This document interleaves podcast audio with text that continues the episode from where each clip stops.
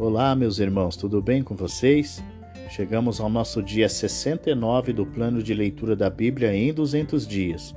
Nós concluímos a nossa décima semana de leitura e hoje nós lemos o livro de Neemias, do capítulo 1 ao capítulo 7. No capítulo 1, nós vemos a maneira como Neemias ficou sabendo da situação dos exilados que voltaram a Judá. Neemias estava servindo como copeiro a Ataxerxes o terceiro rei persa no comando após a derrota de Nabucodonosor, rei da Babilônia. Ele também era cativo, mas possuía posição de destaque no reino pagão e assumiu posição de grande confiança. Ser copeiro do rei exigia que Neemias fosse fiel e cuidasse do bem-estar de Ataxerxes. Contudo, mesmo servindo na corte real, ele amava e se importava com seu povo. Por isso, quando seu irmão Anani o notificou sobre a situação miserável em que os exilados estavam, Neemias ficou devastado. Ele chorou, lamentou e jejuou por dias. Ele apresentou ao Senhor Deus uma profunda oração de humilhação e súplica. No capítulo 2, vemos que a dor de Neemias não ficou demonstrada somente em suas orações, mas também em seu semblante. Ele não se conformou com a situação em que o povo estava vivendo e achou que precisava fazer algo. E Deus criou situações ideais para isso. Quando Neemias estava servindo o rei Ataxerxes, ele percebeu seu rosto triste. O rei o amava e se importou com sua dor, ao ponto de perguntar-lhe o que estava acontecendo. As orações de Neemias começavam a surtir efeito e a oportunidade estava criada. De maneira sábia, ele expõe sua necessidade ao rei. Se for do agrado do rei, e se o seu servo puder contar com a sua benevolência, que ele me deixe ir à cidade onde os meus pais estão enterrados, em Judá, para que eu possa reconstruí-la. Contudo, Neemias era um servo dedicado, e o rei não podia deixar de contar com ele. Por isso, em seguida vem a pergunta: quanto tempo levará a viagem? Quando você voltará? Marquei um prazo com o rei e ele concordou que eu fosse, disse ele. Quando foi conversar com Artaxerxes, Neemias já estava com o planejamento completamente definido. Ele sabia exatamente quais eram suas necessidades. Além disso, ele já tinha em mente um tempo de trabalho definido. Tudo isso, provavelmente, ele organizou no período de três meses que passou em oração diante de Deus. Neemias não compartilhou seu plano com ninguém. Ao chegar em Jerusalém com os seus homens, ele decide fazer uma análise pela cidade. Sua intenção é conhecer o tamanho do problema e ver como executar a solução. Após perceber que seu projeto era executável, Neemias compartilha, a princípio, com os homens que o acompanhavam, com as pessoas que confiavam nele. Quando, porém, Sambalate, o Oronita, Tobias, o oficial Amonita e Gesem, o árabe, souberam disso, zombaram de nós, desprezaram-nos e perguntaram: O que vocês estão fazendo? Estão se rebelando contra o rei? Neemias era um homem de Deus maduro e de oração, e respondeu aos opositores da maneira espiritual e específica, algo que fica evidente durante todo o livro o Deus dos céus fará que sejamos bem-sucedidos. Nós, os seus servos, começaremos a reconstrução, mas no que lhes diz respeito, vocês não têm parte nem direito legal sobre Jerusalém, e em sua história não há nada de memorável que favoreça vocês. No capítulo 3, vemos que a disposição de Neemias contagia o povo. O projeto que começou em oração agora vai se materializando. Grupo de pessoas foram divididos em áreas de trabalho, lado a lado, ao redor da cidade, para que todo o muro fosse construído. A lista de trabalhadores mostra que judeus de longe e de perto vieram ajudar. Não apenas construtores, mas sacerdotes, orives, perfumistas, funcionários do governo, comerciantes e mulheres jovens ajudaram na obra. Os levitas consertaram a seção perto da casa do sumo sacerdote. Os outros residentes de Jerusalém geralmente recebiam as seções de parede mais próxima das áreas onde moravam, e as pessoas de outras regiões construíam as seções restantes.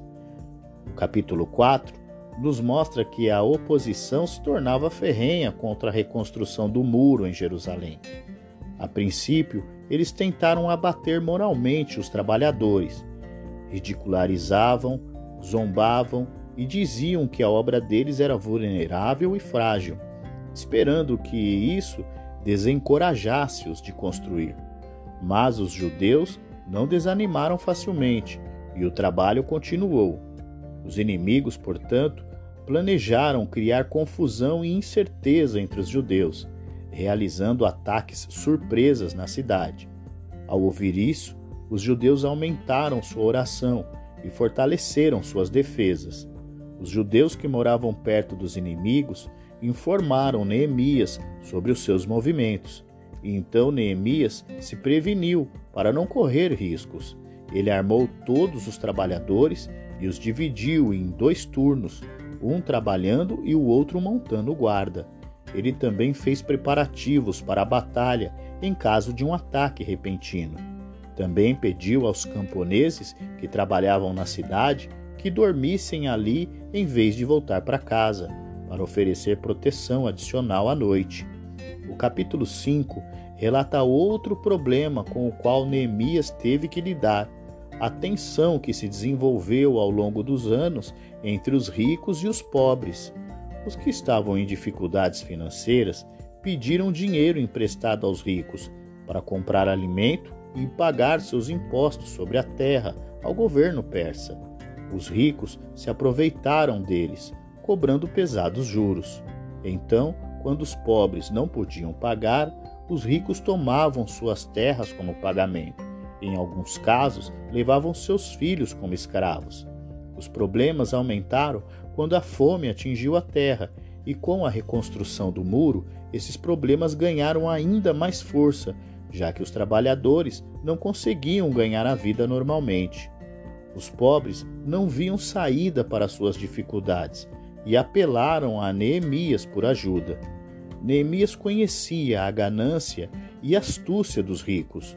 Um de seus esquemas era vender judeus a estrangeiros como escravos, sabendo que a política de Neemias era que o Estado os comprasse de volta.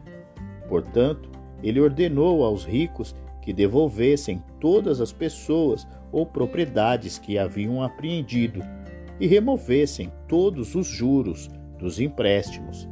Ao longo dos doze anos de seu governo, Neemias deu ao povo um exemplo a seguir ele não reivindicou benefícios que eram legalmente seus, pois não queria sobrecarregar o povo. Ele até alimentava seus funcionários e convidados com seus fundos pessoais. No capítulo 6, observamos que a obra estava chegando ao final e os inimigos, ao observarem isso, ficaram ainda mais obstinados. Relata que, com o muro quase concluído, os inimigos viram que sua única esperança era livrar-se do próprio Neemias. Eles tentaram atraí-lo para um país onde poderiam matá-lo, mas Neemias estava ciente de seus truques. eles então espalharam boatos por meio de uma carta aberta de que Neemias estava planejando uma revolta contra a Pérsia, mas seus esforços não deram em nada. Os inimigos pensaram em outro plano eles tentaram fazer Neemias agir de uma forma que arruinaria sua reputação e reverência pelo templo. Novamente, eles falharam. Mesmo os espiões e traidores que os inimigos plantaram em Jerusalém não conseguiram impedir Neemias de completar o muro. Chegamos no nosso último capítulo dessa semana, o capítulo 7 do livro de Neemias, que relata que Jerusalém agora estava cercada por uma sólida muralha de defesa. Mas mesmo assim, Neemias não correu riscos. A cidade era pouco povoada e precauções especiais eram necessárias em caso de um ataque surpresa de pela, pela manhã. Então Neemias ordenou que os portões da cidade permanecessem fechados até que todas as pessoas estivessem acordadas e cuidassem de seus afazeres diários. Além disso, ele formou uma guarda em toda a cidade, disposta de forma que cada família supervisionasse uma área próxima a ela. Neemias então fez um registro de todos que viviam em Jerusalém. Esse levantamento foi baseado nas listas do primeiro grupo de exilados que retornaram com Zorobabel, quase um século antes. Desta forma, nós concluímos mais uma semana de leitura. Eu aguardo você no nosso próximo dia, que vai ser na segunda-feira. Amanhã é o nosso dia de descanso. Um grande abraço para você e até lá!